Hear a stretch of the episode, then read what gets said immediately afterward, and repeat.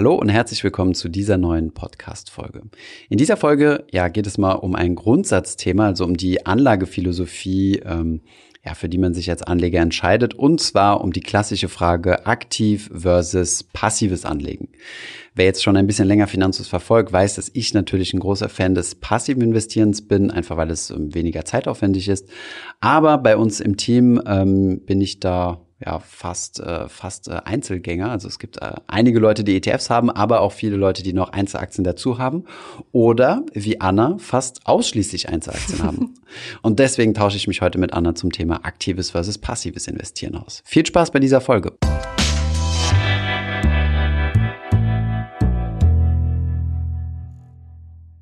Herzlich willkommen zu dieser Folge. Wir legen direkt los mit der Frage aktives oder passives Investieren. Ich bin heute nicht alleine, sondern mit Anna. Hi. Hi, ich freue mich auf die Diskussion. Sehr gut. So, also wir werden ähm, ganz harte Geschütze auffahren. Es kann nur einen Gewinner geben am Ende der Folge. Ich hoffe, du weißt Bescheid. Nein, Spaß. Es ist natürlich ähm, eine Präferenzfrage. Ne? Mm. Aber bevor wir loslegen, vielleicht erstmal die Frage, ähm, einfach mal so als Abgrenzung, was ist denn überhaupt aktives Investieren versus passives Investieren? Ähm, Gibt es ja verschiedene Definitionen. Wie verstehst du das oder wie würdest du das abgrenzen zueinander? Ich würde meinen, dass die meisten Menschen, wenn man von Investieren allgemein spricht, an das aktive Investieren denken. An Aktien und an Spekulieren, ans aktive Handeln. Und was wir bei Finanzfluss ja vor allem verbreiten und vorstellen, ist das passive Investieren, was Buy and Hold ist. Das heißt, vor allem mit ETFs ähm, stellst du dir ein Portfolio zusammen und schaust dem Geld idealerweise beim Wachsen zu. Okay. Ähm, ja, würde ich auch so sehen. Also aktiv ist quasi, wenn du aktive Dinge unternimmst oder unternehmen lässt. Du kannst ja zum Beispiel in einen aktiven Investmentfonds einzahlen oder investieren.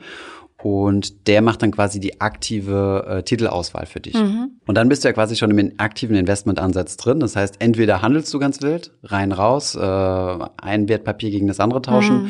oder du entscheidest dich für eine aktive Anlagestrategie von jemand anderem. Dann bist du zwar mehr oder minder passiv, aber hast trotzdem einen aktiven Handelsansatz in mhm. deinem Depot drin. Und was auch vielleicht ein Missverständnis sein könnte, ist, sobald man Einzelaktien hat, ist man ja nicht automatisch ein aktiver Investor, sondern man kann auch bei Einzelaktien oder bei anderen Finanzprodukten die Buy-and-Hold-Strategie. Hm. Ja, ja, auf der einen Seite, aber du hast ja trotzdem immer noch die aktive Selektion, also das, hm. das sogenannte auf Englisch hm. Stockpicking. Ne? Du musst Stimmt, ja immer noch den einzelnen hm. Wert heraussuchen, was ja schon ein, ein ähm, ja, ich meine, das Passive setzt sich ja eigentlich zusammen so aus dem Indexing, also Index-Investing. Ich investiere einfach nur in den Index und dem Buy and Hold, also hm. kaufen. Im, im Bitcoin äh, Langage gibt's das auch. Äh, das, dann nennt man das Hoddeln. Hoddle, ja. Genau. Da heißt es nicht Buy and Hold, sondern Hoddeln. Hm. Äh, kommt aus, äh, ich glaube, irgendeinem Typo in irgendeinem Bitcoin-Forum hm. oder so. Und dann hat man geschrieben, ich hoddle. Das heißt, äh, das äh, Bitcoin-Hoddeln ist äh, Buy and Hold. Okay, interessant. Jetzt äh, hast du mir im Vorgespräch gesagt, dass du, oder ich weiß ja, dass du, dass du selbst passionierte aktive Investorin bist mit rund 15 Einzelaktien in deinem Depot, richtig? Zurzeit, ja. Zurzeit. Ändert sich.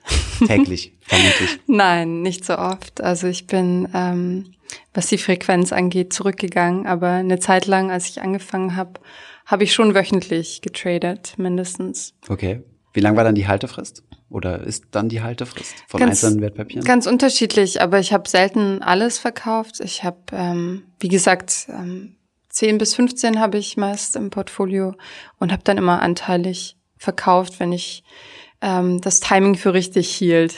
Äh, manchmal hat sich das dann auch als richtig herausgestellt, manchmal wäre der Kurs noch weiter gestiegen, aber ähm, genau, also ich gehe da nicht auf volles Risiko. Okay, mit volles Risiko meinst du komplett äh, alles kaufen und dann wieder alles auf einmal verkaufen? Ja, also ich würde auch, sage ich jetzt, nie ähm, hebeln oder einen Kredit aufnehmen oder so. Also ich habe da gewisse Regeln für mich aufgestellt, an die ich mich ganz klar halte. Okay. Ähm, was kaufst du dann für Titel? Also überwiegend Blue Chips oder, oder auch mal ein bisschen was ja, im Penny Stock Bereich oder so? Nee, never. Okay. Also das ist eine weitere meiner Regeln. Ähm, ich investiere nur in Unternehmen, deren Produkt ich kenne oder zumindest eine Idee davon habe und an die ich glaube. Und es sind vor allem Tech-Aktien aus den USA. Okay. weil man da sagen muss, du hast ja schon mal dort gelebt und äh, deinen guten Bezug gehabt. Nein, du hast mir erzählt, dass du gerade in der Zeit dein, dein, dich das mit dem Thematik beschäftigt hast. Mhm, das stimmt. Okay, super interessant. Und ähm, ja, jetzt mal die, die ganz provokative Frage, warum, äh, warum investierst du aktiv? Also es gibt mehrere Gründe und ähm, ich will nicht sagen, dass das für jeden das Richtige ist, aber mhm. für mich ist es jetzt, gerade zu diesem Zeitpunkt, fühlt es sich richtig an, weil es mir sehr viel Spaß macht, mich da einzulesen und mich mit den Unternehmen zu beschäftigen, die Zahlen anzugucken, wobei ich sagen würde, ich bin eher eine Investorin, die nach der Nachrichtenlage geht. Ich mhm. bin ja Journalistin und das färbt da auch bisschen ab.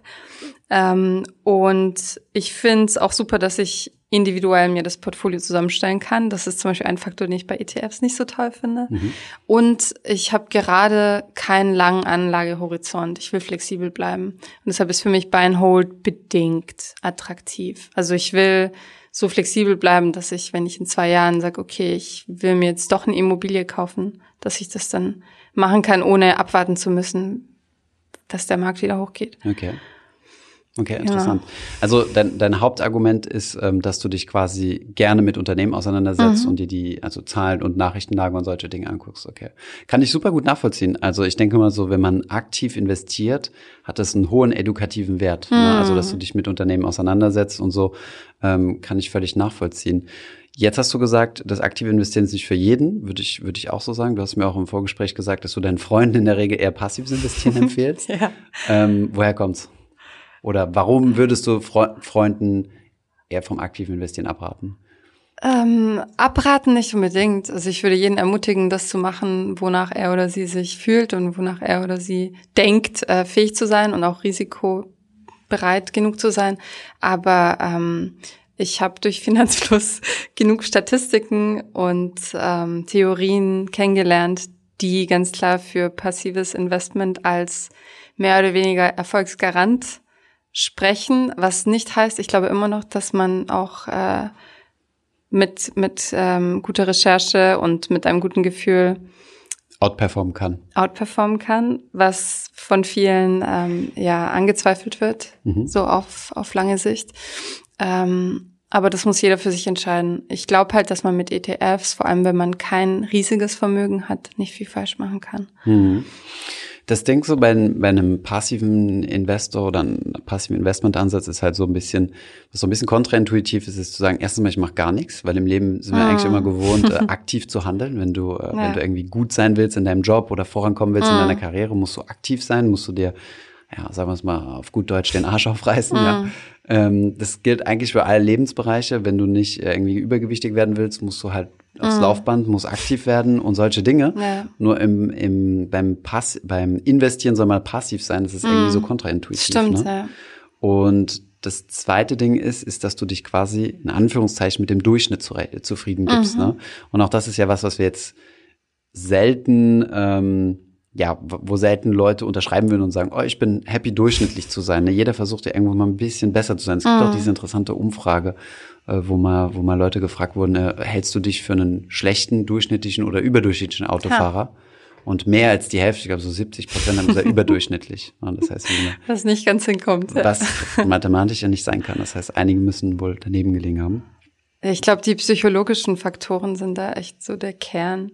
Also, wie du sagst, kann was so gut sein, ohne dass ich da groß was unternehmen muss für. Und ich glaube, das ist auch ein großer Faktor, warum ich das aktive Investieren mag, mhm. dieser Adrenalinkick. Mhm. So, ich habe diese Entscheidung getroffen und sie hat mir Rendite verschafft. Und ich weiß genau, dass ich damit auch auf die Nase fallen kann und mhm. dass ich das vielleicht werde, aber bisher läuft es noch ganz gut. Und Das ist ja gut. Also es ist ja auch, es steht ja nirgendwo geschrieben, dass ein aktiver Investmentansatz nicht funktionieren kann oder so. Genau. Aber ich denke, den Punkt, den du hervorgehoben hast, von wegen, ähm, dass es nicht für jeden ist hm. und dass die Unterscheidung daran liegt, ob man sich dafür interessiert, ist einfach komplett ausschlaggebend. Das ja. ist super wichtig.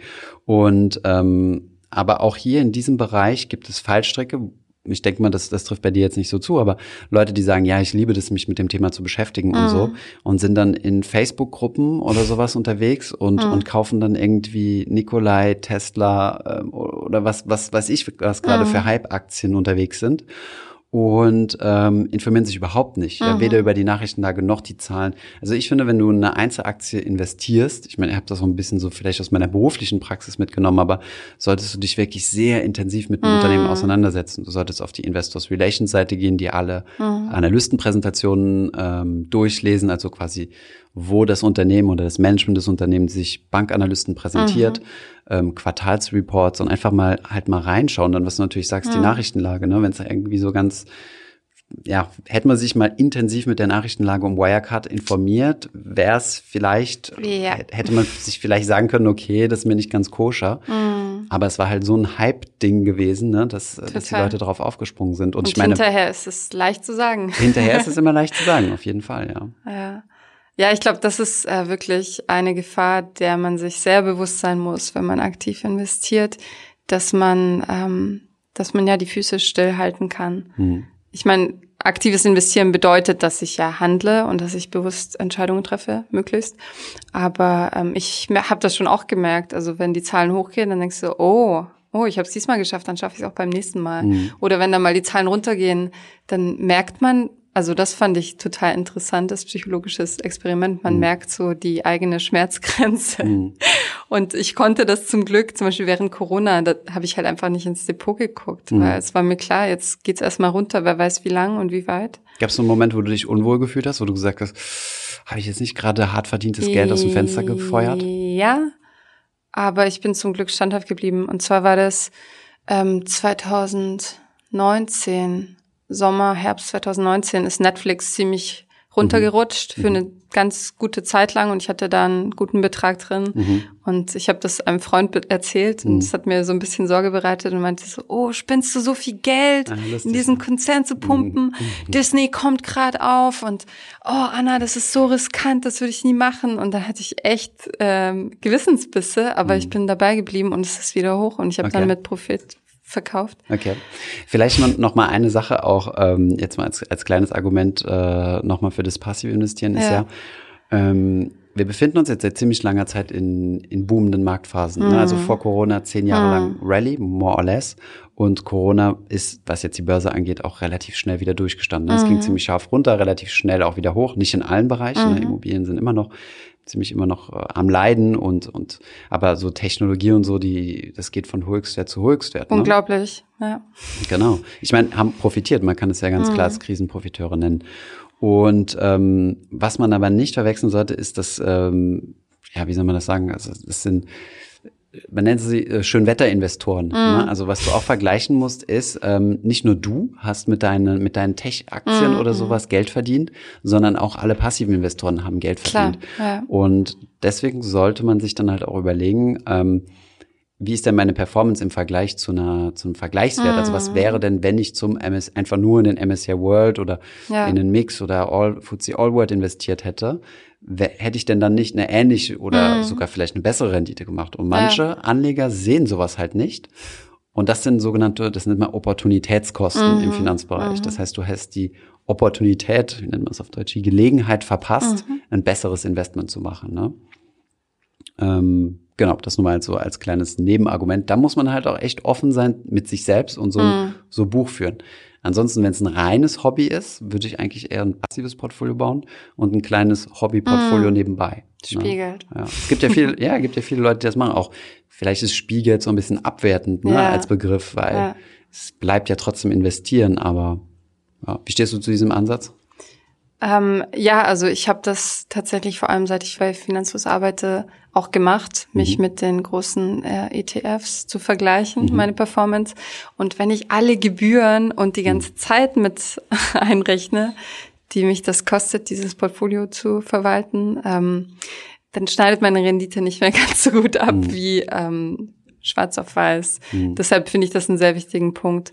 Und ich glaube auch für mich persönlich, also ein echt großes Argument ist, dass ich flexibel sein will mhm. und dass ich ähm, Entscheidungen treffen will, weil mir das halt Freude bereitet, da so ein bisschen äh, zu picken.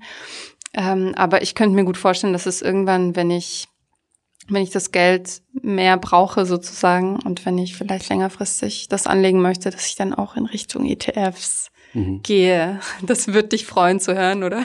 Überhaupt nicht. Also ich, mir ist es lieber, wenn sich jemand mit seiner Geldanlage wohlfühlt, als dass ja. er jetzt blind irgendwas hinterherläuft, ja. Mhm. Und wenn wir über Einzelaktien sprechen können, ich meine, ich wurde zuletzt in, in, in einem Stream gefragt, äh, hat sich denn nie in den Fingern gejuckt, mal irgendwie eine Einzelaktie ja. zu investieren? Natürlich hat es mich in den Fingern gejuckt. Ich habe es auch schon gemacht in der mhm. Vergangenheit. Ich habe auch auf, auf Knockout-Zertifikate gesetzt wow. und solche Dinge, äh, als ich jünger war, ja. Aber da habe ich, ähm, ich habe aber irgendwie so für mich festgestellt, dass ich keine fast keine Risikoaversion habe. Mhm. Das heißt, wenn ich das komplette Geld verliere, lässt mich das verhältnismäßig kalt. Also mhm. wenn ich zocke. Wow. Und ähm, von daher ist es für mich keine gute Anlagestrategie, zu sagen, ich investiere jetzt in Aktien oder so, weil ich würde dann eh so alles auf Schwarz oder alles auf Rot setzen. Wow. Und ähm, und ich brauche das jetzt auch nicht mehr. Also es ist jetzt so, ja. aber das ist halt einfach meine Überzeugung, wenn mir jemand sagt, ich habe voll Bock, mich mit Kryptos auseinanderzusetzen mhm. und da reinzugehen oder ich finde äh, Gold irgendwie faszinierend, dann warum nicht einen kleinen mhm. Prozentsatz Gold oder Einzelaktien? Ich meine, ich habe auch einige Aktien im Kopf, wo ich denke, wow, äh, hinter dem Unternehmen stehe ich voll dahinter mhm. oder so. Bisschen mehr auch im Starter-Bereich, ähm, ja. weil ich da halt größere Wachstumschancen mhm. sehe, aber ich kann das ziemlich gut unterscheiden zwischen, äh, ah, voll interessant und ich musste jetzt mein eigenes mhm. Geld investieren. Ne? Aber ja, also von daher, wenn du, wenn du auf ETFs umgehen willst, dann mach das gerne, aber Einzelaktien finde ich auch eine gute Sache. Aber noch ein wichtiger Punkt, den du erwähnt hattest, was, was auch viele Leute nicht machen, mm, ist der sogenannte uh, Return on Time Invested. Das muss man mm, auch mit ja. berücksichtigen. Das hast du ja so beiläufig eher gesagt, mm. wie viel Zeit ich da reingesteckt habe. Ähm, ist es was, was du irgendwie mit berücksichtigst oder, oder was du sagen würdest, das sollte ein Anleger mit, mit in die Waagschale werfen? Wie viel Zeit investiere ich da rein? Ja, auf jeden Fall. Also ich betrachte es mittlerweile eher als ein kleines Hobby und ich habe die Zeit ziemlich runtergefahren. Also ich trade nicht mehr ganz so viel, hm. vielleicht einmal im Monat oder alle zwei Monate. Handelst du? Verkaufe ich ein bisschen was. Okay. Oder kauf was Neues, je nachdem, aber ich schaue jeden Tag rein. Mhm. Mehrfach. Das wäre jetzt meine Frage gewesen, wie oft du in dein Depot guckst. Ja, ja mhm. ich schaue jeden Tag mehrfach rein, was auch super easy ist, seit ich einen Smartphone-Broker nutze via App. Ähm, aber zu Beginn, also ich habe, glaube ich, ein Jahr lang mich in Videos und Texten einfach nur mit, mit Finanzthemen auseinandergesetzt, bevor ich überhaupt ein Depot eröffnet habe. Mhm. Das Als heißt, Autorin oder, oder einfach nur gelesen, konsumiert? Gelesen, okay. gelesen, ja, mhm. ja. Ähm, bevor ich darüber schreiben kann, muss ich ja selbst mhm, erstmal eine Idee haben. Nein, aber ähm, das war mir echt wichtig. Also so, deshalb meinte ich auch, ich bin offen für Risiko, was die Anlageart an sich angeht, aber das ist schon alles in einem Rahmen, der das Risiko begrenzt, würde ich sagen. Also ich habe auch hauptsächlich sehr große etablierte Unternehmen. Ich habe mhm. da jetzt echt keine Penny Stocks oder ähm, gut, Wirecard war auch groß und etabliert, deshalb man kann nie wissen. Das ist aber eine Maßstabsfrage, aber ja. Genau, mhm. ja. Okay, und äh, warum schaust du so oft rein? Einfach nur aus äh, so, so wie man, keine Ahnung, seinen Facebook- und Instagram-Feed aktualisiert, oder? Ungefähr so, ja. Ähm, es gab ja auch Diskussionen vor allem ähm, über Robin Hood in den mhm. USA, mhm. wo man ja gebührenfrei traden kann. Mhm. Ob das, ob das durch die Gamification auch Leute einfach anregt dazu, verleitet. Mhm. genau, zu traden mit Dingen, die sie überhaupt nicht verstehen. Ja, zumal Hebelprodukte oder so. Ne? Ja. Okay, interessant. Gut, ähm, finden, wir, finden wir einen Konsens? Aber wolltest du mich, ja, frag mich. Wie ist das bei dir? Wie oft schaust du rein? Boah, also einmal im Monat würde ich mal behaupten, mindestens, weil ich habe so eine Vermögenstracker-Excel-Sheet, wo ich alles eintrage, mhm. ähm, wie sich die einzelnen Positionen entwickeln, weil mittlerweile hat sich das so ein bisschen mhm. kumuliert, so mit verschiedenen Depots und, mhm. und solche Dinge. Ähm, und dann zwischendurch gelegentlich, ich habe jetzt mal mich ein bisschen tiefer in das Thema Krypto eingelesen, oder tief ist übertrieben. Ich habe jetzt mich noch mal ein bisschen in das Thema mhm. Krypto eingelesen, habe da jetzt auch noch mal ein bisschen was gekauft, äh, also nur Bitcoin. Und ähm, weil ich es halt einfach faszinierend finde und dabei sein will, aber eher aus dem Hintergrund, wie du es auch gemacht hast, also so hobbymäßig mhm. und aus mhm. Interesse. Und da gucke ich dann schon häufiger rein, weil das ja eine ganz neue Position ist und auch als ich mein ETF-Portfolio aufgebaut habe, regelmäßiger. Ne? Mhm. Aber wenn du mich jetzt fragen würdest, wie viel Prozent ich im Plus oder sonst was bin, könnte ich dir nicht sagen. Ähm, in der Corona-Zeit muss ich aber gestehen, ähm, war es dann doch ein bisschen häufiger. Mhm. Also ich war zu dem Zeitpunkt mit meiner äh, mit meiner Freundin am Reisen und wir waren ein bisschen teurere Destination mhm. und äh, und dann irgendwann habe ich so ein bisschen gesagt so boah jetzt jetzt geben wir aber schon ziemlich viel Geld für den Urlaub aus und dann ist Corona ausgebrochen also auch an den mhm. Märkten und dann habe ich dann habe ich zu meiner Freundin gesagt so ach weißt du was lass fallen ähm, das, was, äh, das, was unser Urlaub kostet, das verliere ich täglich an der Börse, also ist auch egal. Okay. Ist dann aber auch wieder hochgegangen, ja. Also muss man. Gut für dich. Genau, ja. Und halt, und halt nachgekauft. Aber ja. es hängt natürlich auch von der Marktphase ab. Ich bin da auch nicht komplett äh, immun oder so. Aber ja. ich, ich würde ich würd jetzt im Traum nicht mehr auf den Gedanken kommen, ähm, ja, irgendwie Anteil zu verkaufen oder so. Mhm. Aber glaubst du, dass wir, ist ja jetzt ein ganz interessanter Zeitpunkt, ähm, die ersten Analysten sagen schon, die Märkte werden wieder fallen, die Kurse werden wieder fallen, äh, die zweite Welle weltweit bricht aus. In Deutschland mhm. sind wir fast wieder beim Stand von März, was mhm. Corona-Fälle angeht. Was denkst du? Ähm, auch das gehört zu einem überzeugten Mindset von einem passiven mhm. Investor dazu, einfach zu sagen, ist mir egal, also mhm. was da jetzt passiert. Ne? Mhm. Ähm, es stehen die US-Wahlen bevor, es steht, äh, was weiß ich, was, was weiß ich, was alles noch vor, bevorsteht, ja. Aber ähm, sagen wir es mal so, ich kann schon fast ketzerig sagen, wenn die Kurse wieder runtergehen, was soll's? Ich habe nur eine relativ mhm. hohe Cashquote, weiß nicht mehr wie viel, so 15 Prozent oder mhm. so. Ähm, das heißt, ich habe noch ein bisschen Dry Powder, wie die yeah. Amis sagen, ähm, zum Investieren. Von daher ist mir eigentlich relativ egal und äh, ich will die nächsten Jahre auch noch arbeiten und noch nicht von meinem, äh, von meinem, von meinen ETF-Einnahmen leben yeah. und dann spielt es für mich keine Rolle. Ja. Mhm. Du hast ja beim Investieren, beim passiven Investieren ja vielleicht sogar noch einen Ticken mehr als beim aktiven, einen Grundoptimismus, den du haben musst, mhm. zu sagen, die Weltwirtschaft wird langfristig wachsen ja. mit einer Rate von XY Prozent. Mhm. So, und solange du diese Grundannahme hast, ist es eigentlich egal, ob es zwischendurch runtergeht oder nicht. Wenn du nicht mehr an diese Grundannahme glaubst, und ich meine, es gibt ja jetzt viele Leute ne, in der mhm. Bevölkerung, die von ausgehen, so System bricht zusammen oder solche ja. Dinge, dann solltest du überhaupt nicht investieren. Mhm. Aber dann ist die Anlage auch grundsätzlich schwierig, weil auch Stimmt. Gold kann man dir verbieten. Ähm, Tages- und Festgeldkonto mhm. kannst du dann auch knicken, weil wenn du denkst, dass, äh, die, die Bankenwelt bricht zusammen, das heißt, idealerweise kaufst du den Bauernhof, um zum Selbstversorger zu werden. Ja. Wenn du keine positive oder grundsätzlich äh, optimistische Sicht der Weltentwicklung hast. Den Bauernhof-Vorschlag habe ich tatsächlich schon gelesen, hier und da. Ist ja auch nicht schlecht. Ich meine, ich ja. würde auch super gern Bauernhof besitzen und irgendwann meine eigenen Kühe oder sowas, aber ja. ähm, halt, weil es mir Spaß machen wird, nicht, weil ich denke so, äh, bald geht die Welt unter. Mhm. Ähm, was würdest du denn sagen, weil, also klar, als ETF-Investor, als passiver ETF-Investor gehst du davon aus, dass der Markt sich längerfristig positiv entwickelt.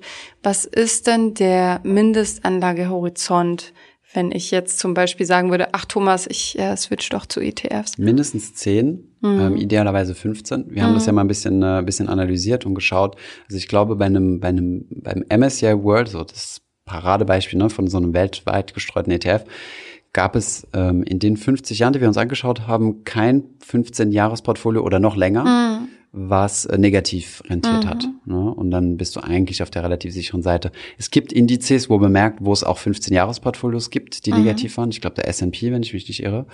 Ähm, ja, aber dann hat es quasi gereicht, wenn du noch zwei, drei Jahre länger mhm. ähm, durchhältst und dann bist du quasi wieder im Positiven drin. Ne? Das mhm. heißt, du brauchst wirklich einen langen Anlagehorizont und ähm, ja, ja. Das, das sollte man auf jeden Fall mitbringen. Das war ja mein Hauptgegenargument. Äh, ja, wobei ich auch dazu sagen muss, auch wenn du aktiv anlegst, ist es ja dasselbe. Sogar, mm. vielleicht sogar noch mehr, weil, was ist denn, wenn jetzt eine Aktie 80 Prozent einbricht oder so? Okay, 80 Prozent ist übertrieben, aber, außer jetzt beim Wirecard, ne? Aber dann brauchst du ja auch einen langen Anlagehorizont, um mm. das wieder auszugleichen. Im Endeffekt ist ja ein ETF nichts anderes als viele Aktien. Mm. Ne? Gut, bei Wirecard hätte es nichts gebracht zu warten. Das stimmt, ja. Okay, schlechtes Beispiel. ja. Schlechtes Beispiel. Aber ich sehe deinen Punkt auf jeden Fall. Oder zum Beispiel Netflix hätte sich jetzt nicht wieder mm. aufgerappelt und Disney Plus wäre zum Beispiel voll eingeschlagen. Die mm. haben das ja mhm. zweimal verschoben, glaube ich, in die Einführung von Disney Plus. Äh, wenn das direkt gekommen wäre und jetzt voll eingeschlagen ja. ist, man weiß es nie, ne? Mm, stimmt. Aber okay. Wie ist deine, wie ist deine Aktienquote in deinem Gesamtportfolio? Also Aktien versus der Rest, also Tagesgeld und so sichere Anlagen ungefähr? Wir haben das ja neulich im Team besprochen und äh, ich habe berechnet, dass es ungefähr 70 Prozent sind. Okay, schon sehr, sehr hoch. Ja. Okay. Mutig. Sehr gut. Aber ich habe einen Notgroschen auf dem Tagesgeldkonto und ähm, auch deshalb mache ich das nur. Also, weil ich weiß, ich könnte ruhig schlafen und ein paar Monate ja überleben ohne. Ohne alles, ohne Aktien, ohne Job. ohne alles, wobei, wenn es dann wirklich passieren würde. Ich meine, es wird ja nicht auf, auf einmal alles passieren. Hoffen wir es. Ja, ich bin da gut. optimistisch. Okay.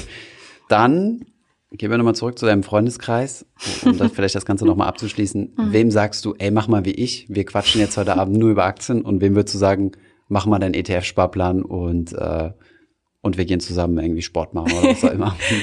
Ähm, also ich habe ein paar Freundinnen. Ich habe das Gefühl, dass äh, Frauen mit dem Investieren eher später anfangen. Also es wird mittlerweile ein Thema und die meisten meiner Freundinnen beschäftigen sich gerade damit und mhm. ich bin 29. Das mhm. heißt ziemlich spät, würde ich sagen.